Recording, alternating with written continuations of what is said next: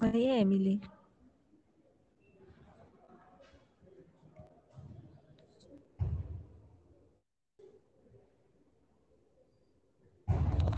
Oi, Ah, ah, você tá me ouvindo, né?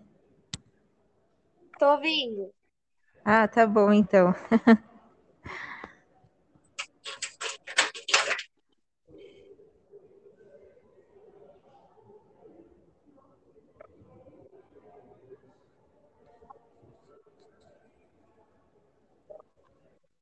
Você sabe que horas que o professor vai entrar? Então, ele falou que ele precisava de um minuto, mas aí eu, Ah, ah, ele não, deve ter tranquilo. coisas no, no computador dele. Não, beleza, então. Então, As 23 perguntas mesmo? Porque eu não sei se se vai dar tempo, Então. sabe? é que eu acho que uma liga na outra, né? Então, tipo, tem algumas que dependendo dá pra pular. Tá bom. Você tá bem? Eu tô bem, você. Eu tô bem também. Não consegui ir na aula ontem. Você foi? Eu fui, eu fui, tinha pouquinha gente e ela passou a lista assim, eu nem tinha começado a aula e a lista já tava passando. Ah, foi curtinha a aula, então. Foi. Aí eu fui embora, era tipo nove horas, nove e poucas. Não demorei Mas muito foi. na aula também, não. Não cheguei até o final. Mas foi muito boa. Foi sobre gênero. Ah. ah, eu queria muito ter ido, mas não ia, não ia rolar. Essa também de faltar pra fazer trabalho, aí amanhã eu não vou. É muito ruim isso, né? A gente vai revezando os compromissos. Nesse momento do semestre fica meio complicado. É, é verdade. Oi, Emily, você Oi? tá me ouvindo? Olá. Olá, me ouve? Sim, Ah, então peraí, vou encostar a porta que hoje vai dar certo.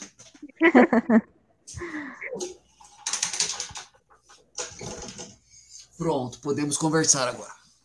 Sim. Kleber, a gente estava pensando sobre a quantidade de questões do roteiro. Aí é com vocês. Você tem disponibilidade de quanto tempo, mais ou menos, pra gente Hum, saber? agora são 20 para as 8 até umas 9 horas no máximo. tá. Ok. Mas creio que a gente não vai demorar tudo isso, não. É que a gente estava falando que uma questão meio que liga na outra. Então, pode ser que, tipo, duas questões. Então, ligam por isso eu não queria fazer via WhatsApp. Eu achei que ia ficar estilo prova oral, né? Você perguntava uma, eu dava uma resposta. Aí, acho que conversando é melhor e você tem intervenção, Uhum. Sim. tá? Então, às ordens. Tudo bem. Quer começar, Lígia? Pode ser. É, ah, professora, eu queria primeiro agradecer a disponibilidade e a sua paciência com a gente. E Sim. talvez se o senhor puder, né, se apresentar um pouco, contar da sua trajetória, acho importante para a gente poder começar e já fazendo um link, né, com a primeira questão, que é por que escolheu o curso de História, mas talvez é, essa pergunta, né, abrange um pouco a sua relação mesmo com a disciplina histórica, desde o, o ensino é, básico, né, se houve esse contato, enfim. Se eu pudesse explicar como é que foi esse, essa relação, né, com a disciplina, é, enfim, como o senhor achar melhor, e puder falar um pouquinho sobre a sua trajetória profissional até aqui. Tá bem. Então vamos lá. Meu nome é Kleber, eu tenho 44 anos. Eu entrei na faculdade de História em 1999. E eu acho que meu número USP eu não lembro até hoje ainda. Eu acho que é 3129194. A carteirinha de vocês deve estar bem mais à frente. É, eu sempre gostei de história. Eu acho que todo mundo que está no curso de história, de uma certa forma, gosta da disciplina. Na escola eu gostava muito no sexto ano dos, da Grécia, né? Eu adorava Esparta, eu adorava Atenas, achava isso muito bacana. Uhum. Mas aí a gente vai crescendo e eu não sei se a qualidade da aula piora, ou não sei explicar. Ou o mundo apresenta mais coisas. Eu fui perdendo um pouco do interesse. Aí eu peguei o início do computador, então o computador não tinha memória naquela época, eu fui aprendendo. E aí eu pensava que eu ia fazer ciências da computação. Aí eu fui fazer um cursinho para passar na USP, né, que eu fiz isso toda a minha vida, toda a minha trajetória no estado. E não tinha nenhum tipo de assistência em 99, né? Você tinha que fazer a prova e passar. Uhum. E aí eu vi o professor de história dando aula no cursinho, né? Aí eu achava o cara mó maneiro, ele sabia falar de tudo, assim. Aí eu falei, nossa, pô, esse cara é legal, eu preciso ser igual esse cara, né? Não ficar fazendo programa no computador o dia inteiro enfornado. Aí eu prestei história. E comecei o curso. Aí acho que as primeiras disciplinas a gente fez história do Brasil, ao primeiro semestre nós fazíamos em uma turma. E aí, a partir do primeiro semestre, cada um começava a escolher suas disciplinas. E profissionalmente, eu prestei concurso. Aí eu já trabalhei, já trabalhei com cartório, né? Trabalhei corretora de seguro, cartório. E aí, depois que eu ingressei no curso de história, eu acho que eu tentei uma bolsa, mas no meu tempo, bolsa de estudo era muito raro aí. É, e aí eu consegui uma bolsa da, de trabalho. Aí eu trabalhei dois anos na biblioteca da FAO com os periódicos, gostava muito. E enquanto eu estudava, eu prestei concurso para pro, professor do Estado. Quando eu. 2004. É, no, meio do, é, no meio de 2004, eu peguei o diploma da licenciatura. Já tinha me formado em História, aí peguei o diploma da licenciatura. E Fui só para ver como era esse negócio de pegar aula, e aí já saí com um monte de aula. Aí era um desespero, que era telecurso, eu dava aula de todas as disciplinas. Hum. E, aí eu tinha que preparar bastante a aula, tinha uns senhores mais velhos. Eu era meio incomodado também, que eu estava com 20, 20 e poucos anos, e dava aula os senhores de 40, assim, eles tratavam com respeito. Eu lembro bastante desse incômodo, assim, era, era difícil trabalhar. E logo em seguida, antes de terminar o ano, o concurso público que eu tinha prestado para professor de história chamou e aí eu comecei como professor de história na, em 2005. Abri o ano de 2005 como professor concursado do estado e lá no Padre Romeu Meca, eu tenho meu cargo lá até hoje, tem 17 anos que eu estou lá. E no início foi muito legal, porque o Estado não tinha nenhuma metodologia específica, então tudo que eu tinha vontade de fazer, que eu achava legal, eu fazia, desde uma educação mais anarquista até Summer Hill, que eu sou um fã do, do Neil, e tentava aplicar, ver, observar, achava muito legal. E entrei no SESI também, fui o primeiro professor de história do SESI aqui da Granja Viana. Depois eu saí dos aí no SESI eles tinham uma metodologia lá bem diferente do Estado, eles já estavam pedagogicamente bem mais adiantados, né? Aí no SESI eu notei que eu ia precisar melhorar a parte da como dar aula, né? Lá tinha uma metodologia, um jeito de aplicar que envolvia um certo tipo de estudo. Uh, mas eu parei pouco tempo no SESI, me incomodava muito a, o problema que o meu aluno tinha, que era a falta de shopping na granja, que não tinha ainda, e sempre pensar no que eu fazia, que era o retorno para a marca. Eu tinha uma disciplina de projeto que tinha que dar um retorno para a marca SESI. Isso me incomodava bastante. Aí eu me desliguei do SESI, embora eu ganhasse muito mais que no Estado. Uhum. Eu continuei como professor do Estado. Ah, e sempre evitava cargo de gestão, porque eu achava que era nossa, um absurdo implantar a política do PSDB era horrível, né? Imagina. Aí chegou uma época que eu fiz uma greve de três meses. Eu fiquei três meses sem trabalhar. Eu participei, eu acho que de todas elas. E uma amiga minha, que era petista na época, é, começou na gestão e ela gerou um monte de condição para a gente ter a reposição desses dias de greve. Aí eu olhei para ela e falei, nossa, dá para a gente fazer diferença dentro da gestão pública, é, mesmo odiando o PSDB, dá para fazer diferente. Aí eu comecei a me interessar mais por gestão, aí eu cismei que eu queria ver como o sistema funcionava por dentro. Aí eu peguei uma direção, substituição de direção no Parque Imperial. Nossa, de Itapevi lá é uma eternidade, quase é final de Barueri com Osasco.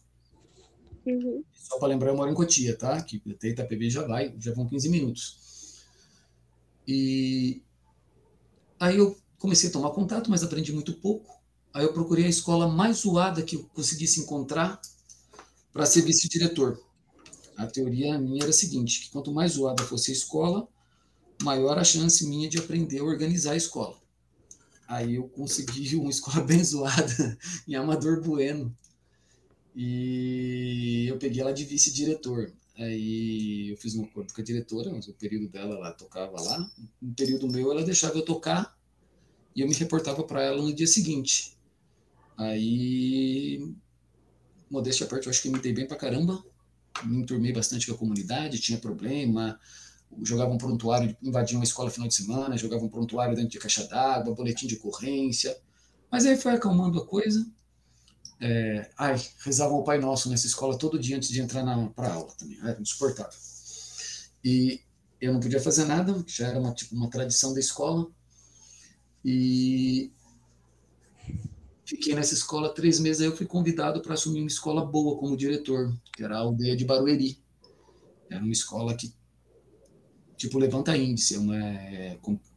Aí eu fiquei na aldeia de Barueri como diretor um tempo. E toquei bem, acho que a gente conseguiu. Tinha uma equipe muito boa de professores. Nós conseguimos ter uma nota maior do que a escola de tempo integral, exceto uma da diretoria de ensino, que já era uma escola integral muito antiga, que ela tinha uma nota boa. E a gente, com o período regular, conseguiu um resultado melhor que as integrais do Estado. Aí eu briguei com a supervisão de lá, porque ela não compreendia o projeto da escola e é absurdo. Eu precisei atender a supervisão e mandei ela ir fazer a entrada um dia, porque eu estava de saco cheio da, do que ela estava pedindo. E aí eu deixei a, a direção e voltei para a sala de aula. Aí isso aí parece. O pessoal depois fica chamando sempre, sempre, sempre, sempre. Aí chamaram eu para mais um monte de lugar e eu não mais designado para nada, que eu queria ter o cargo meu. Aí eu prestei concurso para diretor no estado, passei, mas não peguei uma classificação boa, acho que é 100, 2.500 ou por aí, não lembro mais. E prestei para supervisor no estado, passei em 1.200, ainda estão chamando, não sei como vai ser. E prestei para supervisão em. Prestei também para professor, mas aí acabei não indo porque não me interessava mais ser professor. Prestei para supervisão em São Roque. E eu gosto muito do MECA, porque estou lá há 17 anos, conheço a comunidade inteira, é, fico feliz quando os alunos de lá vão bem, gosto de encontrá-los na USP. E aí a Angela me chamou para ficar na vice-direção do MECA. É uma pauleira, né? São 2 mil alunos, 22 salas por período, 22 de manhã, 22 da tarde, 14 à noite. E eu fiquei lá até dia 30 do 3 desse ano. Aí eu fui chamado para supervisão de São Roque. Aí eu afastei de lá pela licença 202, que é uma sem remuneração, e assumi a supervisão no município de São Roque. E assim continua a vida. Eu acho que eu espero ter abordado o que você pediu. Tudo bem? Tudo certo, muito obrigada. Eu acho que eu só me perdi um pouco é, nas datas, né? Porque o senhor falou que passou em 2005 como professor concursado do Estado. Uhum. E em que ano que o senhor entra no SESC e quando é que o senhor de fato vira. Ah, o SESI, perdão. É, o SESI. E quando é que o senhor tem essa inflexão, assim, mais para a gestão escolar, né, como vice-diretor? Ah, menina, eu fiz muita greve na vida, tá? Eu já xinguei o Alckmin demais. Então, é, ver ele com o Lula hoje me dá náuseas. É, eu não sei te precisar isso. Aí tem que voltar no currículo meu lá e dar uma olhadinha. Com, em data assim, eu não sei. Mas o SESI foi perto de 2006, mais ou menos, que eu deixei o SESI. Ah, certo. Eu fiquei pouco tempo no SESI. Eu comecei a enjoar logo do. Eu tinha um projeto de prática social e cultural. Uhum. É intervenção direta na realidade. E quando eu propunha para eles ir para um abrigo, para alguma coisa, eles achavam que o problema era não ter shopping. Aí e me dava uma outra coisa também que era eles poderiam pagar por um professor como eu até melhor que eu. E em compensação lá no, estado eu me sentia muito mais útil, mesmo, ganhando menos. Aí por isso eu sempre fiquei com o estado. É, então. Qual é a é, outra data? Você queria? Quando eu entrei é... para gestão? Isso, quando... é a data da gestão. Quando eu assumi uma direção, assim, que eu fui designado por, você vai ser diretor por tempo indeterminado, cargo é vago, 2017. Uhum. Se eu não estou enganado, é isso. O senhor fez alguma outra formação complementar aqui na USP ou foi a, é, a graduação e a licenciatura mesmo, bacharel e a licenciatura? Eu sou super fã de karatê. Né? Eu fiz 20 anos de karatê na USP. que legal. E, e pedagogia também. Então eu fiz a pedagogia aí na USP para complementar a formação. Lá no SESI eu notei que eu já tinha alguma deficiência pedagógica para uhum. Para continuar. E aí, ah, eu tentei direito também, mas eu acho que eu fiquei um ponto do direito para passar. Eu sempre transitei nessa hora nessa área, legislação, pedagogia, história, é... sempre tive uma paixão por tudo que não dá dinheiro, esse é meu problema. Uhum. É, se você quiser. Ok, eu vou para seis agora. Como foi a experiência durante a graduação de História e também durante a graduação de Pedagogia? Ah, são experiências distintas, Emily. São dois mundos diferentes.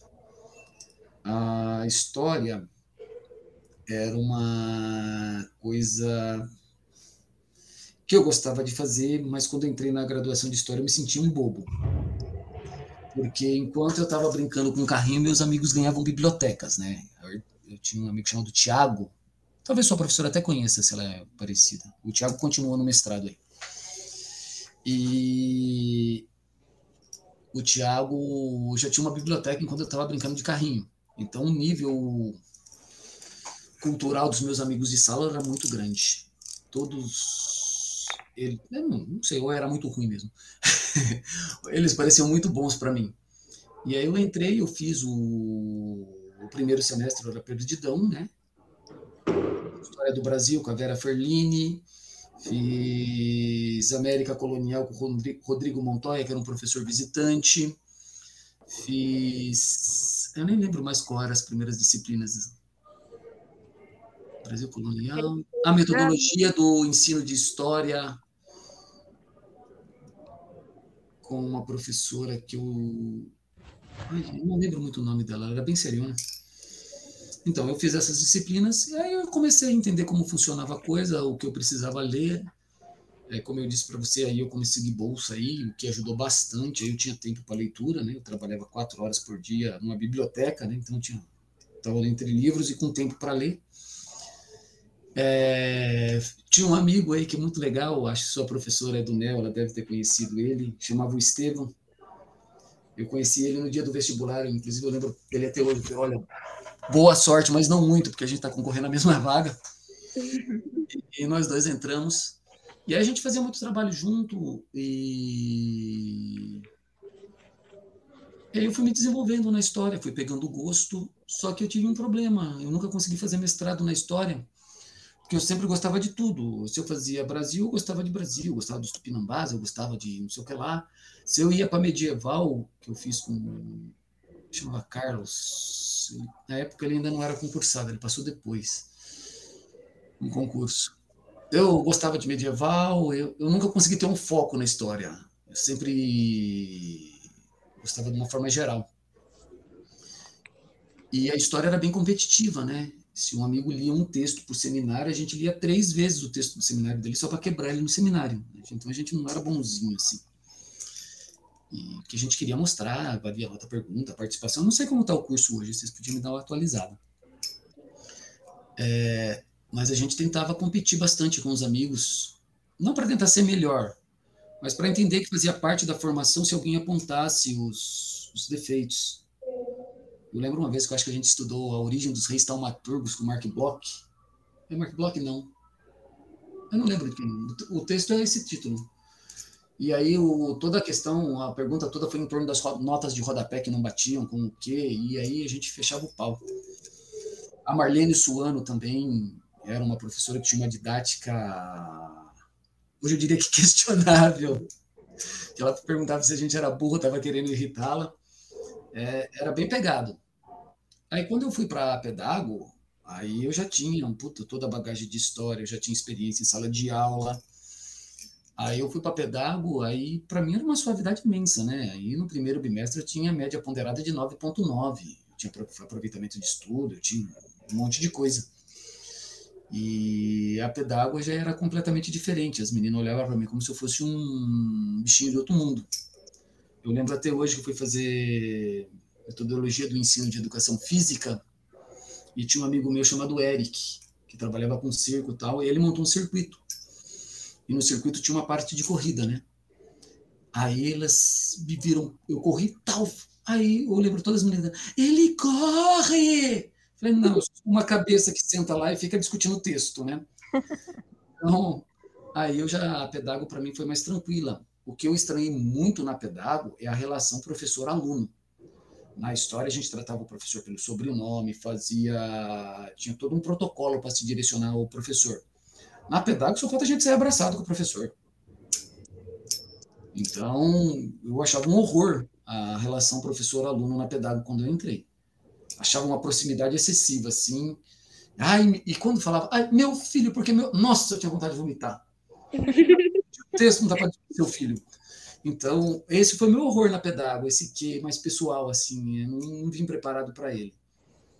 E aí ele pegou, principalmente o meu filho, porque ela enca... Ai, nossa, é na, na história a gente sempre aprendeu lá que, olha, você não é nada, você escreveu o quê? O que, que presta que você fez? Então, discute o autor. E aí na pedagogia foi isso.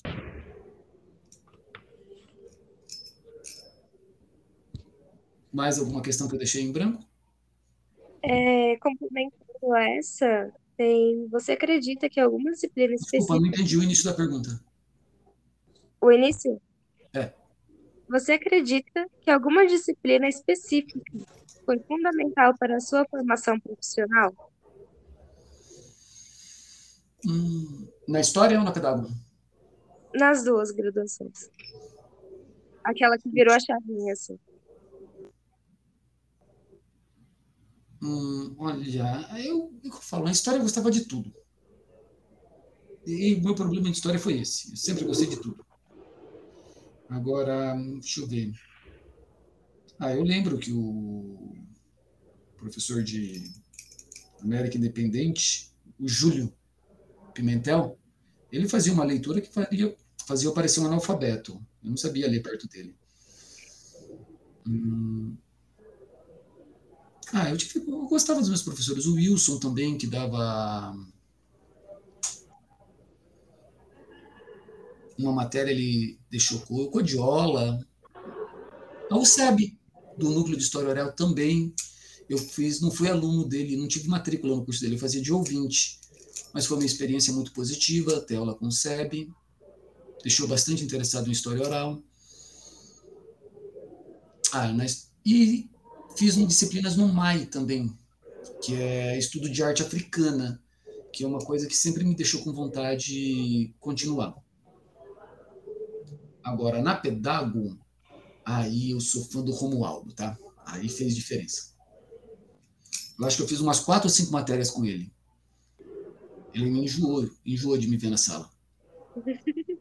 É, porque eu gosto de trabalhar com índice educacional, o que, que é, discutir o texto. Ele tinha uma coisa que me interessava muito. Ele, desde a postura política dele até o trabalho que ele estava desenvolvendo era algo que eu via necessidade de aplicação na escola, ou de eu dominar aquele assunto para dar uma, uma ajuda na escola, entender melhor, desenvolver a escola, ver o que está sendo avaliado, compreender o processo, ver como faz o cálculo. Gosto muito da Kimi também, aí, da, da pedagogia. Fiz, acho, umas duas disciplinas com a Kimi. E acho que é Sociologia da Educação, né? Ela dá. E achei ela uma professora super legal, assim, foi o primeiro ano dela, acho que como professora. Inclusive eu confundi ela como aluna aí, quando ela estava. Mas na Pedago são as disciplinas do Romualdo. E como eu fiz umas quatro. Ah, teve também o Leandro Lugichini, a Constituição da Subjetividade. Também é algo bem marcante. Mas eu acho que para carreira, sim, é o Romualdo.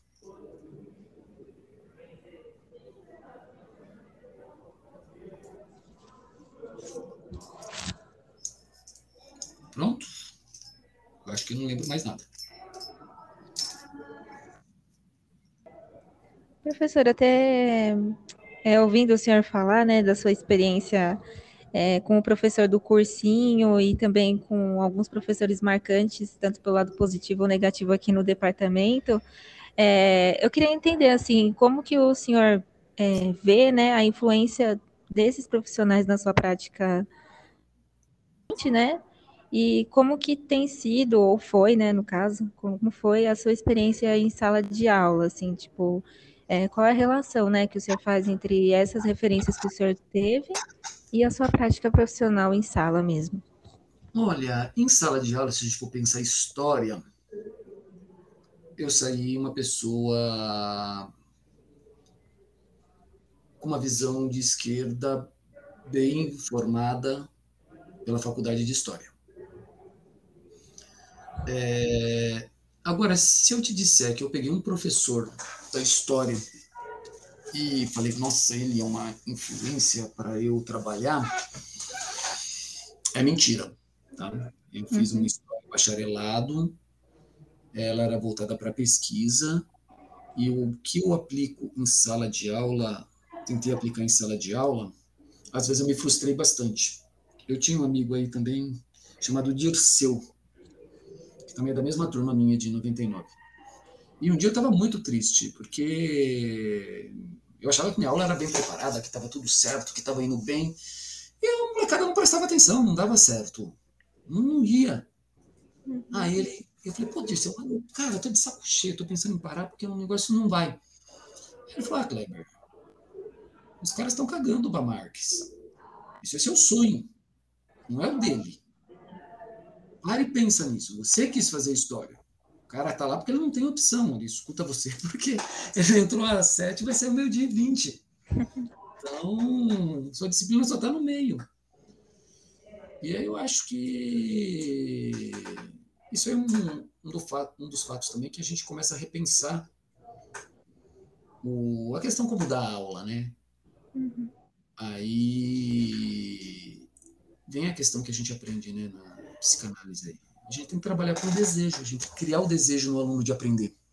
Porque se ele não tiver o desejo, não vai nada. Eu desejei aprender história, eu fui fazer história. Agora, e se ele não quer aprender? Se ele não se interessa por Marx, é, vamos dizer pelo que ele se interessa, vamos mudar o projeto de aula. Então, aí eu apliquei. Agora, aí da Pedago, aí tem o Eligamen, as panelinhas, panelão e a ausência de nota. Isso aí eu fiz. É, isso aí eu gostei da ideia dele. Eu não acho aplicável hoje.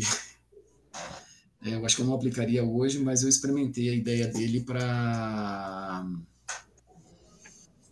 em sala de aula.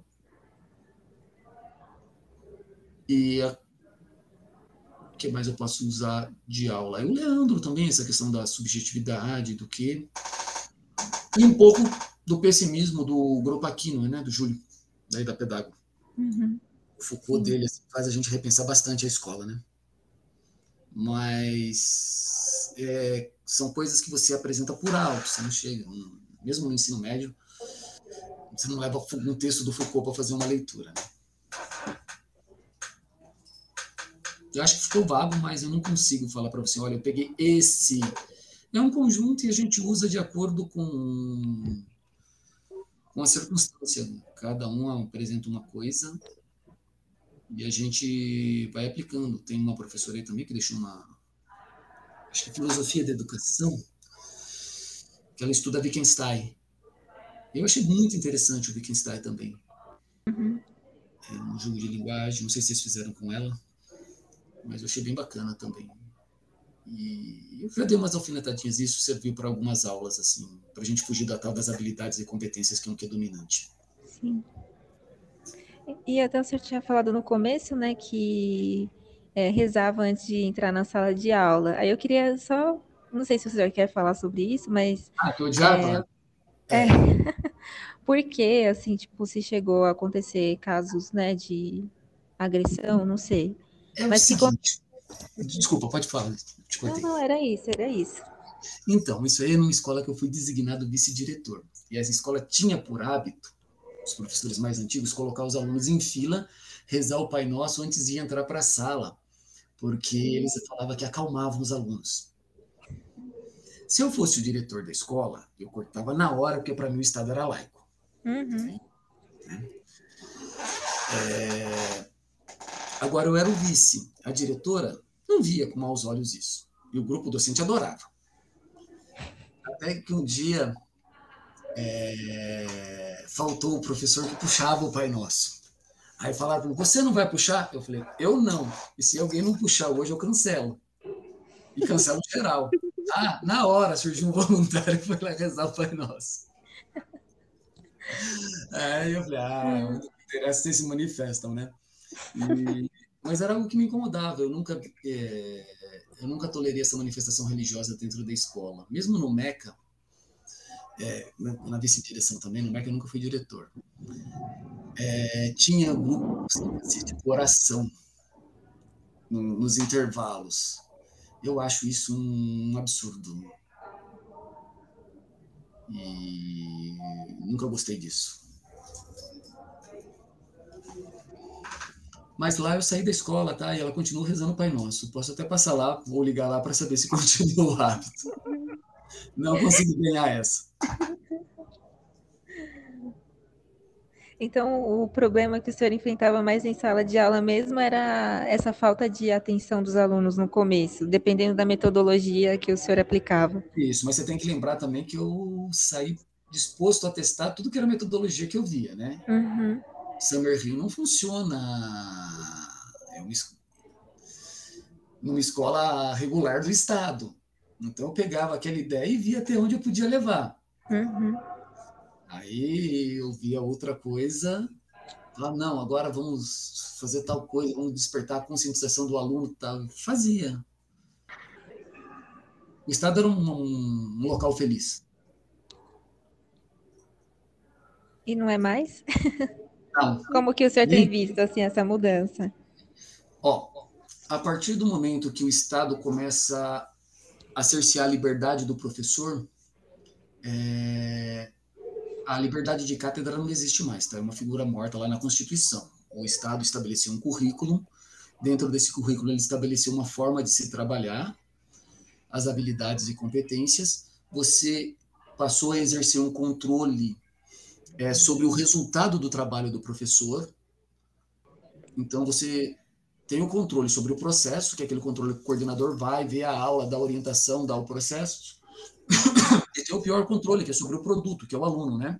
O aprendizado do aluno, que são as avaliações sistêmicas. E o resultado do, da avaliação sistêmica determina o pagamento do professor. Então, que liberdade você tem dentro disso? Você pode não fazer? Pode. Só que você vai condenar seu grupo inteiro a não receber uma graninha a mais, que eles vão ficar azedíssimo com você. Fora a pressão que você vai sofrer da direção para que você realize o trabalho de acordo com a orientação da SEDUC. Então, não tem mais liberdade no Estado. Hoje, se eu entrasse no Estado, eu não conseguiria desenvolver nem um décimo das minhas ideias, eu já teria sido exonerado. Nossa. Por isso que eu falo, acabou. E eu realmente me afastei do Estado. Estou numa prefeitura e condição de trabalho tá, tá sufocante, assim. Você trabalha. A Emily teve lá na, na escola. Sim. Pra conversar com ela, eu conversava no portão, parado, porque não dá tempo, é um trabalho em cima do outro, você não, não tem reflexão. Não, o estudo é o que eles querem que estude, o centro de mídias é uma farsa, essas coisas, assim, sabe? É para inglês ver. Eu acompanhei é, alguns professores, né, fazendo estágio lá no MEC, e a maioria me mostrou como funciona o Seduc, o sistema e tudo. E tem que colocar a descrição de como é a aula, qual é o Sim. material utilizado na aula e todas É verdade. Emily. Não é nem colocar a descrição. O professor é um tonto que aperta um xizinho lá, né? Olha, eu fiz tal habilidade hoje. Pum. Pum. É tudo pronto. É, sua- você só seleciona. É ridículo. Você acha que tem como os professores hoje, nessa situação que a gente está na educação brasileira, principalmente no estado de São Paulo, driblar esse sistema de alguma forma? Ah, tem que ser muito bom para fazer isso. Você fala trabalhando como professor do Estado, Sim. o que você pode fazer, Emily, é plantar minhoca na cabeça dos alunos. Tem a habilidade, você pode levar um textinho mais apimentado, né? E a partir desse texto, você desenvolver a habilidade de uma outra, que é a sua obrigação estar fazendo, mas com conteúdo mais reflexivo. Dá. Mas tem que ser muito bom, porque você vai ser cobrado por isso.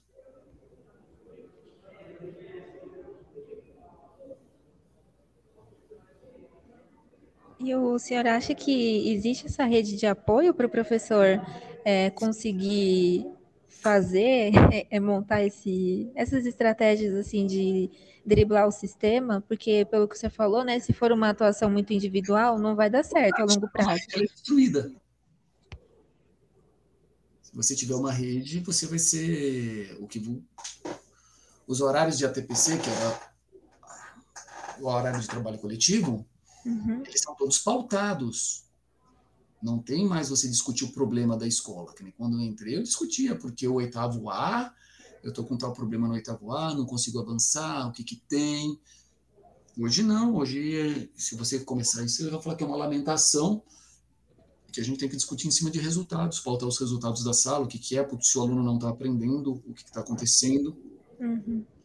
E, e eu não vejo você construindo isso como uma rede. Uma, porque a categoria foi toda desmobilizada, né? Eu sou um sério crítico da Bebel na frente da APOSP. Eu ainda estou procurando, tô procurando duas coisas. Uma conquista da Bebel, uma realização do Bolsonaro. E me isso, fico muito feliz. Então, eu não consigo ver esse apoio do pro professor, nem mesmo com o sindicato.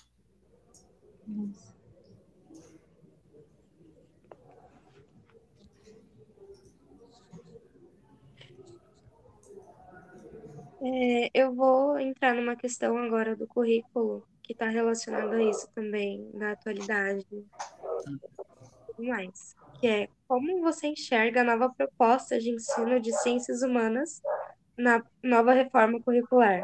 E qual é o lugar que a disciplina de história ocupa nesse meio? Então, eu acho que é a morte da ciência do espírito, né? Se a gente pegar, pegar ciências humanas como um todo essas novas reformas elas trazem um tal de um protagonismo, de um aprender a aprender, de um, da habilidade e competência, e parece que isso surge em cima do nada, né? É, esta semana teve uma pedagoga que publicou que isso era uma farsa. Um dos países nórdicos, eu esqueci o nome. Estava falando em espanhol, eu esqueci o nome do texto. Eu tendo a concordar com ela. Eu acho que nós estamos produzindo uma população acrítica. Eu, eu tenho minhas desconfianças que isso não é à toa, isso é como projeto, porque se você observar, a, a, houve a implantação do, disso e coincide com uma ascensão do pensamento de direita no Brasil, que como nunca houve, né? Ficou legal ser racista, ficou legal ser homofóbico, ficou, ficou legal ser tudo que era, que era ruim. E isso eu acho que já é resultado desse próprio sistema, que é um sistema de lei manual, um sistema de feito para filho de pobre, entendeu? Filho de pobre tem habilidade, filho de rico desenvolve o conteúdo e direciona o país. Uhum. Eu não trabalho com isso, mas não aprecio.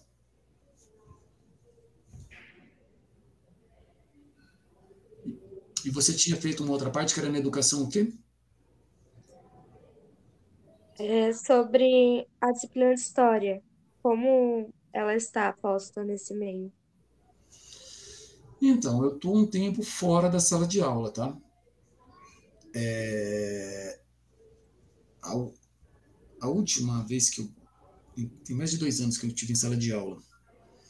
Eu tinha textos bem superficiais na disciplina de história, cujo objetivo não era que você aprendesse história, que você não levasse o tempo como algo preponderante nas suas considerações, e sim que eu desenvolvesse uma habilidade sobre um texto que tratava da história. Um texto minúsculo.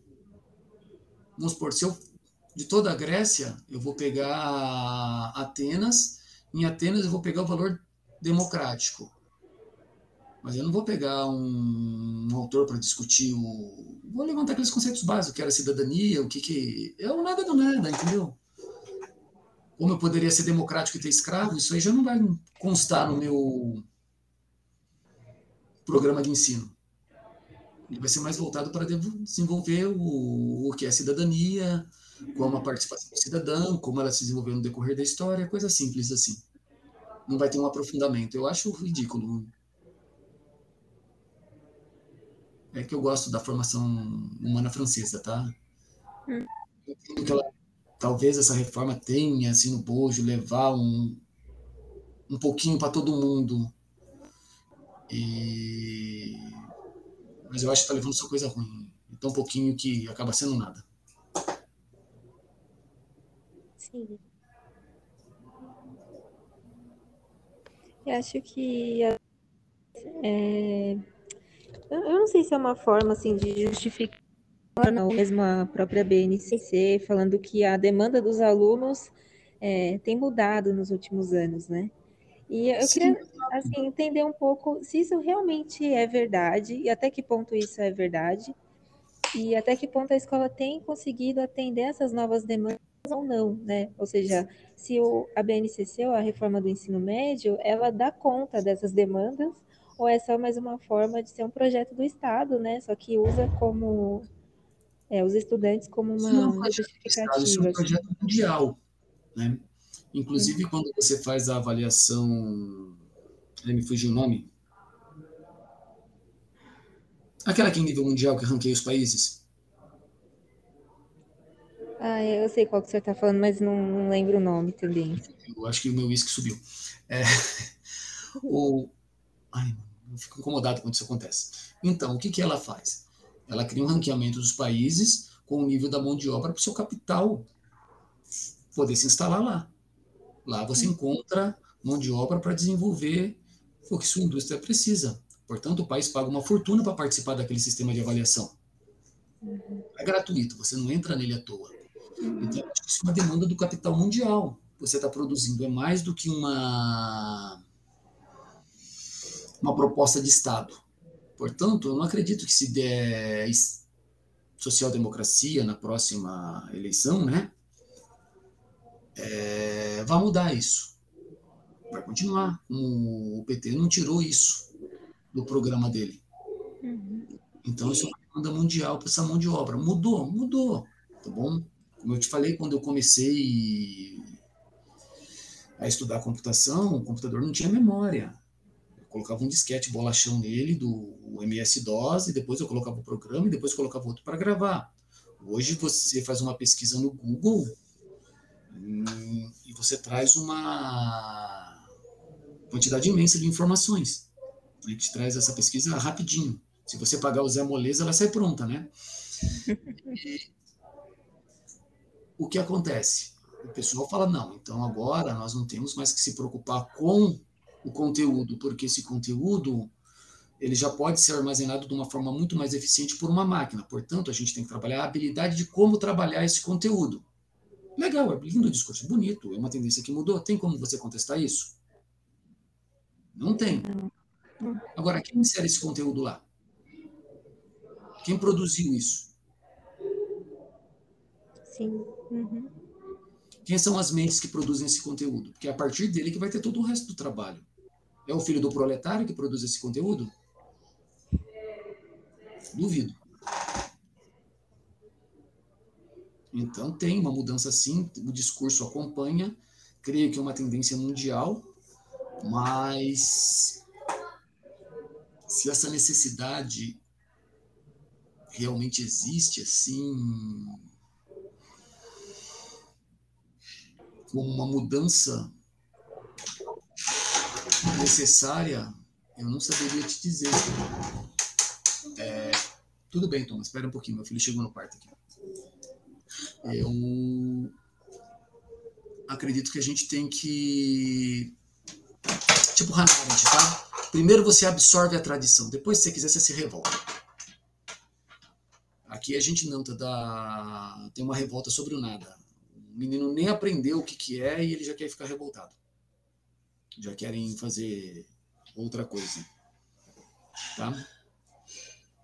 Eu acho que precisava ser mais preciso nessa resposta para você, mas eu não tenho a partir do eu, assim. Eu teria que ter estudado mais. Só me dá um minuto. Oi, Thomas. Você quer o quê? Meu óculos de experiências. Seu óculos de experiência, tá bom. É aquele óculos transparente. É esse mesmo. Fecha a porta. Pronto, criança com óculos de experiência. Trabalho concluído. Que bonitinho. Eu acho que a Lígia caiu. Caiu sim.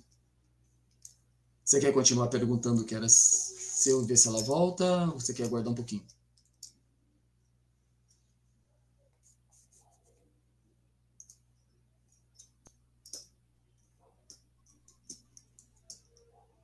Mas é, você tá me escutando?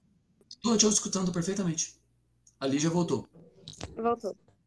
Mas, continuando, é, pensando sobre essas questões da atualidade e da educação, né, agora, nessa, nessas situações que a gente está vivendo e todas essas reformas, é, é importante também a gente pensar sobre como o aprendizado de história nesses momentos de crise é relacionado na educação. Então, a pergunta seguinte é: qual a importância para você do aprendizado de história em momentos de crise econômica como a atual em que estamos passando. É, existe uma valorização ou uma desvalorização desse ensino história? Olha, essas perguntas valorização e desvalorização é um pouco complicado. Eu acho que história é fundamental nos momentos de crise. Por quê? Porque ela vai te possibilitar uma reflexão que considera o tempo Uh, será que estamos com uma crise de 29, que é a crise do subprime? É, agora, é, o, o, que nós estamos enfrentando, isso, a demanda pelo petróleo, a China, ou realmente nós estamos com uma bolha para explodir, igual foi em 29, no qual uma empresa como a Apple, se eu não me engano, tem um valor maior que o PIB da Alemanha. Então, você a história é fundamental para você repensar o, o presente. Você fazer uma análise, você não buscar situações simplistas, é soluções, não soluções. É, ao contrário, soluções simplistas, né? É um problema complexo, você tem que pensar ele levando todas as variáveis em consideração, porque senão você vai acabar votando como fizeram na eleição passada, né? É uma pessoa que promete uma solução fácil. E isso não existe. Se você estuda história, você sabe. Vai ter um custo, é, isso você vai ter que compreender bem esses processos para buscar uma solução para a crise atual. Tá? Isso vai envolver história, vai envolver economia, é, vai envolver muita coisa. Só que, como eu sou um fã da Hannah Arendt, né? Toda crise também é uma oportunidade. Então, nós estamos com problemas para. As perguntas não estão respondendo. Não estão respondendo mais ao.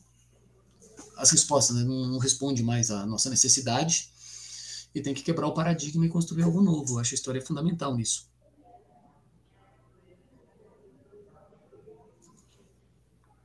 Responde?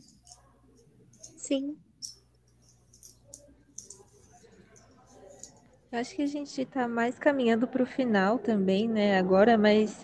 É, com uma é... hora de transcrição você vai ter bastante trabalho.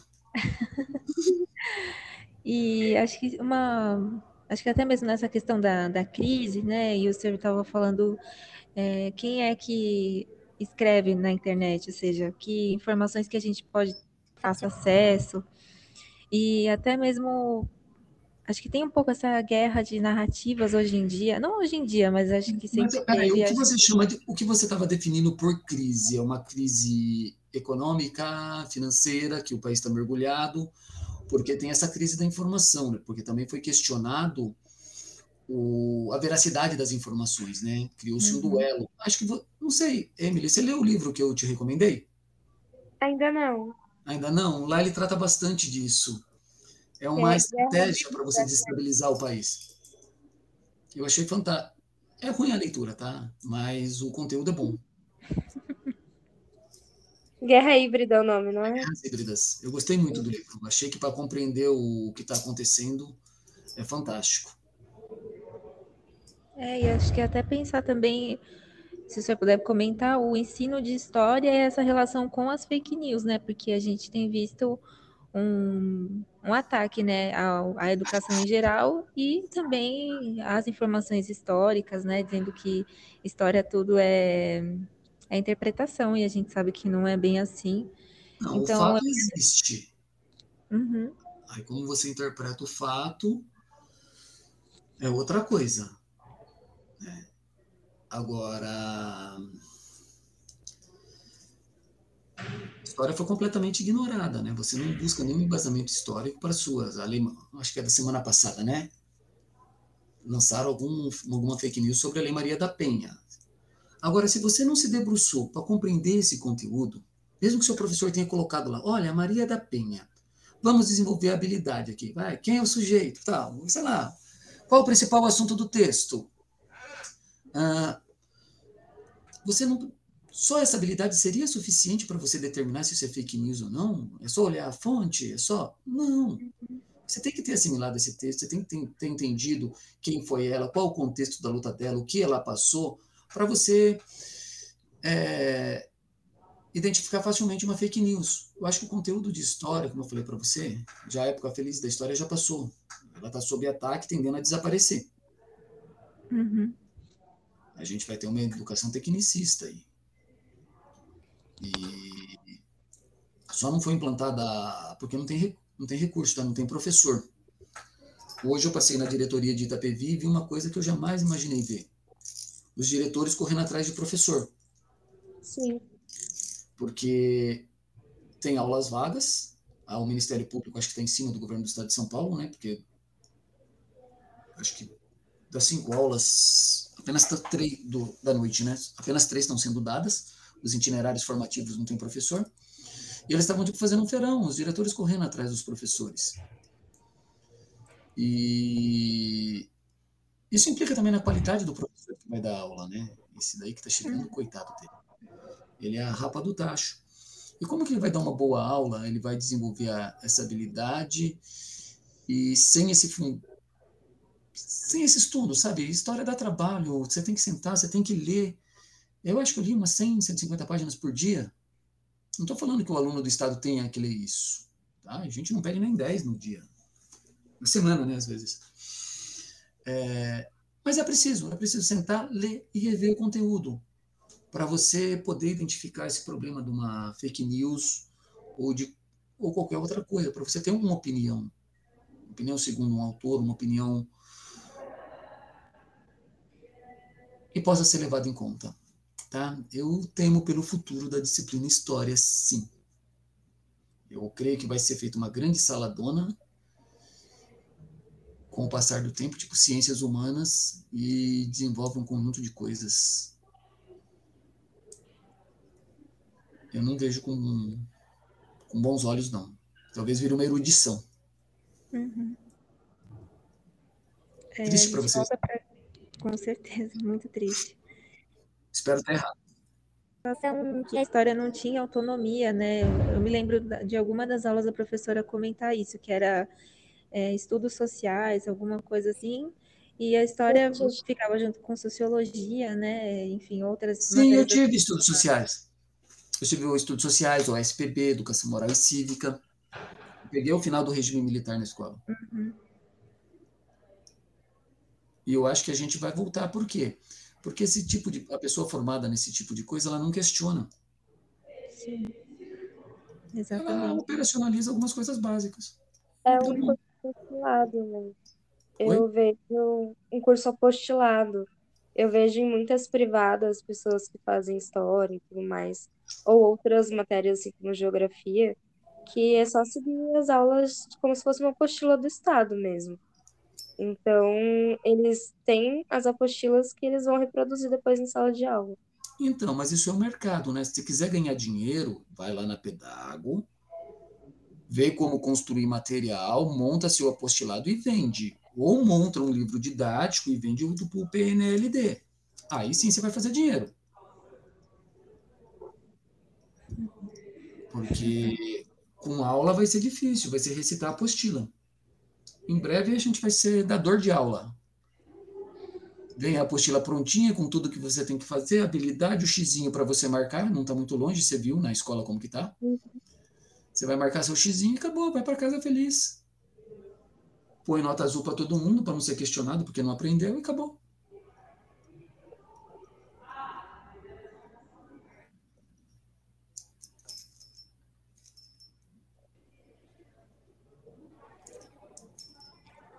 Acho que só para expressar também que eu estou muito, assim, acho que em choque com o que o senhor está falando, né? Porque essa é a realidade que a gente vai encarar quando a gente se formar, sabe? E acho que vai muito de contra, assim, o que a gente imagina, né, para o nosso futuro, que não é nada disso. Posso te contar uma coisa? Claro. Não, você não está sendo preparada pela USP para entrar em sala de aula. Uhum sendo preparada para ser gestora, para pensar, para produzir um material. Lembra que eu falei que não era o filho do proletário que colocava aquele texto lá? Sim. Você que vai ter que colocar. Uhum. E eu já perdi essa luta, tá? Agora é com você. Eu já estou optado pelo sistema, estou na gestão. É lógico, minha luta é outra, tá? Estou brincando, estou optado pelo sistema, porque agora eu foco mais no que o aluno está aprendendo penso um sistema, não penso mais uma, uma unidade escolar. Mas vocês têm um trabalho árduo pela frente.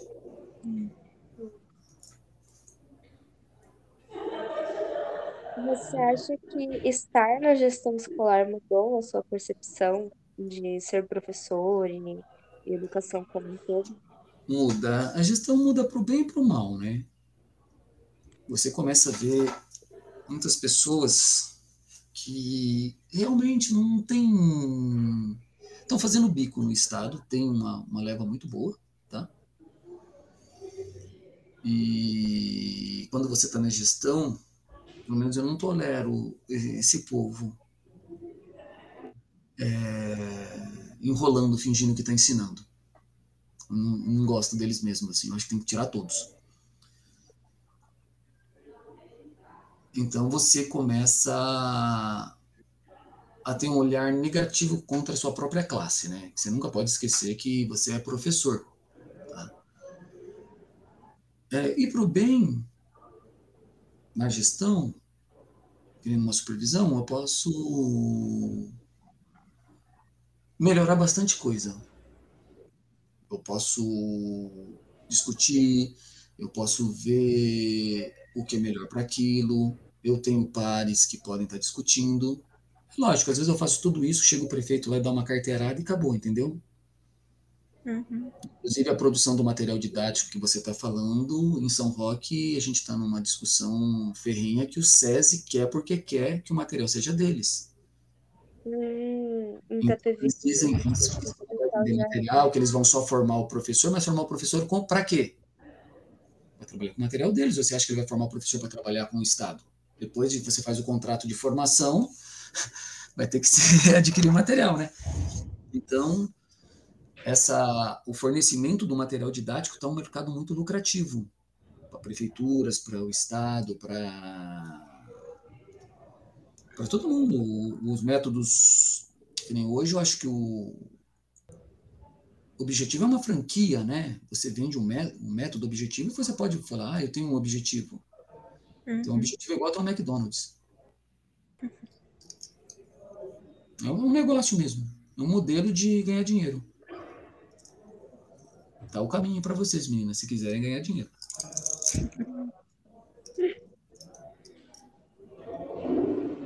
O CPV é, no ensino fundamental já é o, o sistema SESI, né? O material não, do SESI. Não, já tiraram, se eu não estou enganado. Isso, eles estão trabalhando com o sistema do Estado. O sistema SESI presume um professor pesquisador. Então, o professor tem que ter o tempo de pesquisa, tem que saber fazer a pesquisa, e a escola precisa contar com uma determinada estrutura. E o quadro docente não, não acompanhou isso. E a gente não pode esquecer que o SESI trabalha com, com filtro, né? eles têm processo de seleção. Então, ele não é uma escola democrática. Todo mundo fala mal da escola do Estado, mas a escola que aceita todo mundo é a do Estado. As demais seleciona, seja pela faixa de renda, seja pelo processo seletivo mesmo. O Estado não. Todo mundo entra e todo mundo concorda e aprende alguma coisa. Então, eu acho que essas questões de como tratam a escola do Estado é, é muito injusto, assim, sabe? Porque ela, tem a, ela trabalha com o que ninguém quer trabalhar. Uhum. Vocês têm até alunos fantásticos, nem vocês aí que estão na USP. Eu também vim do Estado, fiz USP. É, tenho mais muitas outras alunas que fizeram USP. E são sucessos, né? Da, da própria. Tem um esforço de vocês, mas tem um sucesso do, do sistema também que deu uma visão para vocês mais ampla do que uma uhum. pessoa que saiu formadinho no método quadradinho. Meu filho eu coloco na escola do Estado. Exatamente para que aprenda a conviver com a sociedade como um todo, não uma fraçãozinha dela que tem a mesma faixa de renda que a família dele. Sim. Então, o método SESI não foi aplicado em Itapevi, se não estou enganado, porque tem esse padrão, né? o nível cognitivo do aluno. É... Hoje o parque suburbano ali está top, né? Mas quando eu entrei ali era punk, bem mais punk. E aí você vai fazer pesquisa como? Ainda tem muita, muitas pessoas que vivem em dois dormitórios no máximo, é sala e cozinha com mais dois irmãos, e vai pesquisar como? Uhum. É complicadíssimo. Aí tem que levar em consideração também isso na hora do, de um sistema de ensino aderir um método.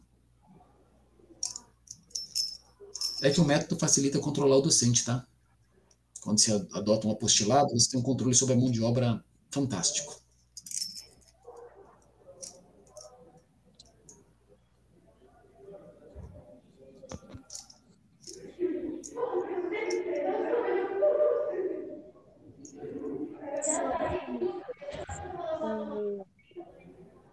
Quando você dava aula, quando você estava de aula, como se dava essa construção? Era por base livros didáticos, você pesquisava, não estava Como eu construía minha aula? Isso. Então, existe um currículo. Né? quando eu comecei no quinto ano, era história antiga. Então, dentro da construção de história antiga, eu pegava livro didático, uma coisa bem interessante que tem aí na USP, que eu gostava de fazer, é o MAI, tá? O MAI dá o curso e fornece material de no educativo dele, né? Você pode levar uma lamparina romana, um machado de pedra polida, um machado de pedra lascada. Então, eu levava coisas que pudessem atrair, né? que pudesse despertar neles o desejo pela história. E tem que sempre mesclar. Eu não usava no início livro didático, como eu te falei, eu tinha uma doideira, eu queria fazer um método, eu estudava o método e ia tentando replicá-lo e vendo se o que eu tinha de sucesso dentro daquilo. Então eu trabalhava com texto e eu sempre gostei da fala, tá? É, eu acho que uma boa aula falada é melhor do que qualquer coisa. O professor é aquele que fala, aquele que professa. Você tem que ter o que falar, você tem que ter formação, você tem que ter visto o conteúdo, tem que ter lido o livro antes, tem que ter uma referência além daquele livro didático que você tem. É, você não pode ser um, não pode transformar a tua aula numa exortação, né, como se fosse uma, um pastor. Tem que ter espaço contraditório. Não é uma doutrinação. Então, você apresenta tudo isso. E isso você não consegue só com, com um livro didático, né? Você pega textos dele de base e complementa com outras coisas. Filme, gostava muito de filme também. Às vezes eu inteiro, às vezes eu trabalhava com trechos de filme. Eu acho que sempre desperta a atenção da molecada.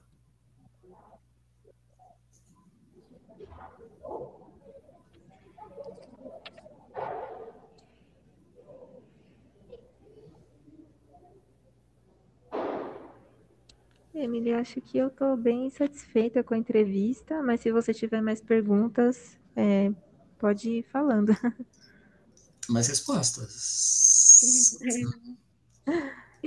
ah, eu só queria fazer uma última pergunta sobre o tempo para preparar as aulas. É, quando você preparava essas aulas, o tempo. Ó, vou, te, vou te contar uma coisa, mas não espalha, tá? Ok. Eu sou uma pessoa que nunca gostou de trabalhar muito. Tá? Isso é numa condição que eu tenho, que eu posso fazer isso, tá bom? É, esse é o primeiro ano que eu trabalho das 8 às 5, tá?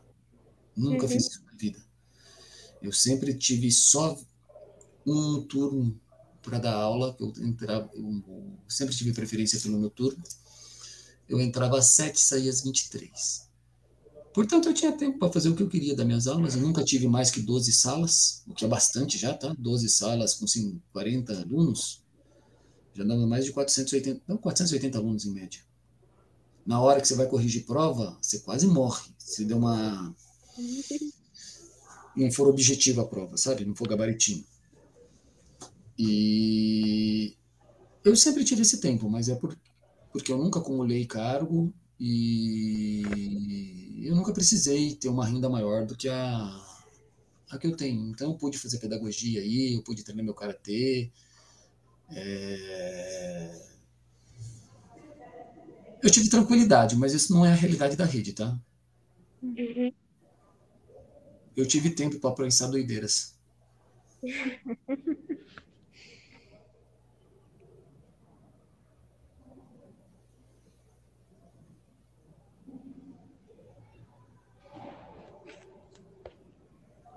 Se você quiser fazer alguma consideração final também, algum recado para os futuros professores?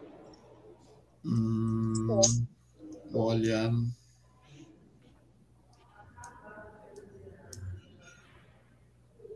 O que eu diria para os futuros professores? Olha, vocês têm que ser apaixonados pelo que vocês fazem. É um que meio que vicia. Eu vou ser sincero para vocês.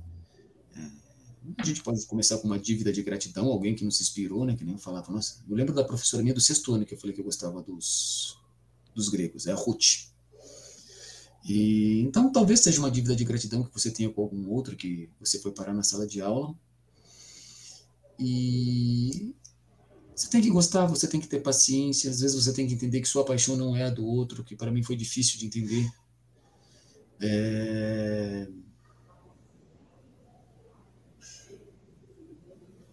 E tem que ter uma causa. Você tem que estar lá por algum motivo, que não seja o dinheiro. Porque esse aí você não vai ter. tá? Só pelo dinheiro não vai. Você vai ganhar um, um quê? Talvez você tenha um salário que, em relação à população mundial, você consiga comer todos os dias.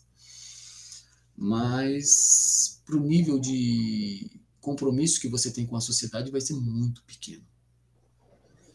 Então você vai ter que gostar. Se você não curte isso, se você não curte pessoas, se você não vai produzir material didático, tem, tem muita coisa para fazer, né? História é lindo, né? Nunca é perdido. Você pode usar para política, você pode fazer muita coisa. Mas para você entrar em sala de aula, você tem que estar tá querendo ensinar, você tem que ter uma profunda dívida com quem te ensinou. Então você vai passar isso adiante. Você vai querer ver a periferia na, na USP, você vai querer ver mudança na qualidade de vida, você vai querer ver as pessoas mais críticas. Você, de uma certa forma, vai ter que fazer aquilo que você me perguntou: tem como lutar contra o sistema? Para mim, tem. Você vai ter que descobrir como. Com uma rede, eu já não vejo. Mas isoladamente, você vai conseguir fazer suas intervenções, seus atos de rebeldia porque não, não, temos um sistema totalitário que controla o total da coisa, né? E espero que nunca chegue nesse nível. Uhum. Meu, força você. Estamos precisando de professor. Vamos trabalhar lá em São Roque, já estamos em falta. Propaganda. Quando abrir concurso. Pode falar. Oi? Quando abrir concurso, ah, quando, então, a gente tem concurso para estagiário, só que ganha muito pouco. Quando você é de Itapevi, São Roque paga 900 reais para estagiário. É pouquíssimo. Acho que a USP tem uma bolsa melhor agora. E a gente pega muito do Instituto Federal, né, que tem lá em São Roque, então eles fazem parceria, que eles fazem um estágio e ainda ganham uma grana. Uhum. É, mas quando abrir concurso, tá lá, a gente ainda não realiza a jornada do piso, legislação né, competente, mas estamos aprimorando o sistema lá. Uhum. Vamos ver o que, que a gente consegue de melhorar para o professor. mas é mais tranquilo e a sala é menos lotada aqui no estado, tá? Okay. Não Eu precisa transcrever essa última parte, não, tá? A propaganda deixa para lá.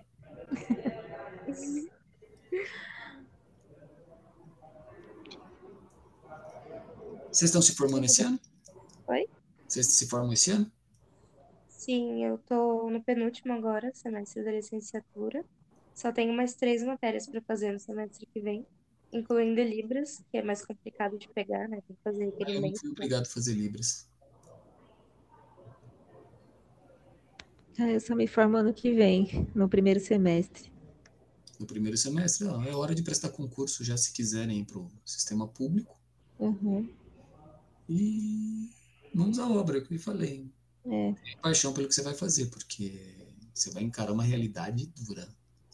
Sim. Lá no Meca, quando eu estava na vice-direção, trabalhava eu, a Tatiana, o Tiago, que é o coordenador, né? Dois vice-diretor, o coordenador, nem um inspetor de aluno, uma senhora na limpeza e outra na merenda. Para 14 salas de ensino médio. Meu Deus. É um exercício de autogoverno. Se você não fizer uma boa negociação com as crianças, você não mantém a escola. Uhum. Eu chamo todo mundo de criança, tá? Mas não tem criança lá, não. É tudo 16, 17, 18. Eles são maiores que eu.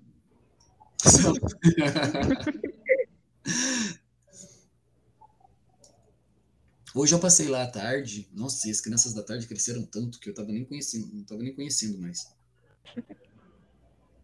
Mas eu gosto muito de lá, né? eu sou suspeito. Eu gosto também, estudei a vida inteira. É, pulando a parte da transcrição, né? Minha mulher eu conheci lá. Foi minha aluna no oitavo ano. Ela pode falar melhor para vocês se eu era bom professor ou não. Aí eu encontrei ela na USP, tá? Não namorei lá na escola, tá?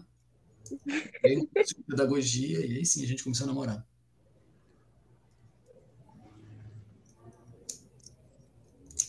Então, é isso, moças. É Se isso. puder estar ajudando em mais alguma coisa. Acho que por enquanto é isso. Por enquanto, Achei é ótima a entrevista. Tá. Muito obrigada. Vocês vão, tá, vocês vão fazer com base no, no que fazia de história oral? Transcrição, transcriação, mais um para fazer o artigo, ou vai ser. Você usa só como fonte oral e produz em cima? Seria mais como fonte oral e produz um, um ensaio em cima da fala. Uma fonte. É, não vai ter toda essa burocracia, né, de transcrição, assim, porque não vai dar tempo. A professora também nem pediu. Ah, não, não, porque isso era a técnica do, do Neo. Ah. Ela disse né? que queria transcrever alguns trechos, não precisava transcrever a entrevista inteira. Sim. E aí a gente vai escrevendo um ensaio por cima. Ela também disponibilizou alguns textos sobre história oral. Mas era só curiosidade minha. Inclusive, ela foi orientando do SEB. Ela foi orientando do SEB? Sim. Então ela deve conhecer o Esteves, o... É que eu não lembro, a gente só trabalhava o primeiro semestre junto. Eu, quem fazia muito trabalho comigo era Juliana Fujimoto, que na época era minha namorada, aí fez o doutorado lá, só que ela fez na História das Religiões. É, o Esteves, que eu acho que fez o mestrado com o SEB, não sei se ele fez doutorado, também estudava comigo. O Dirceu, só que ele fez o mestrado ou doutorado depois. A Ana, Ana Carolina Delgado, que hoje ela está no MAI, tá? fez o doutorado pelo MAI, trabalha com arqueologia. Ah, tem uma. E um resto do pessoal que eu conheci lá no, no MAI que foi para o Museu de Arte Afro, que eu já não lembro mais. E o resto desistiu também. Teve uma. Mas eu gostaria de lembrar dela, ver se eu cheguei a estudar com ela. Ela é da turma de 2000, eu acho. Então, eu sou de 99. É que no início de 2000 eu tive tuberculose. E eu tranquei um semestre em 2000.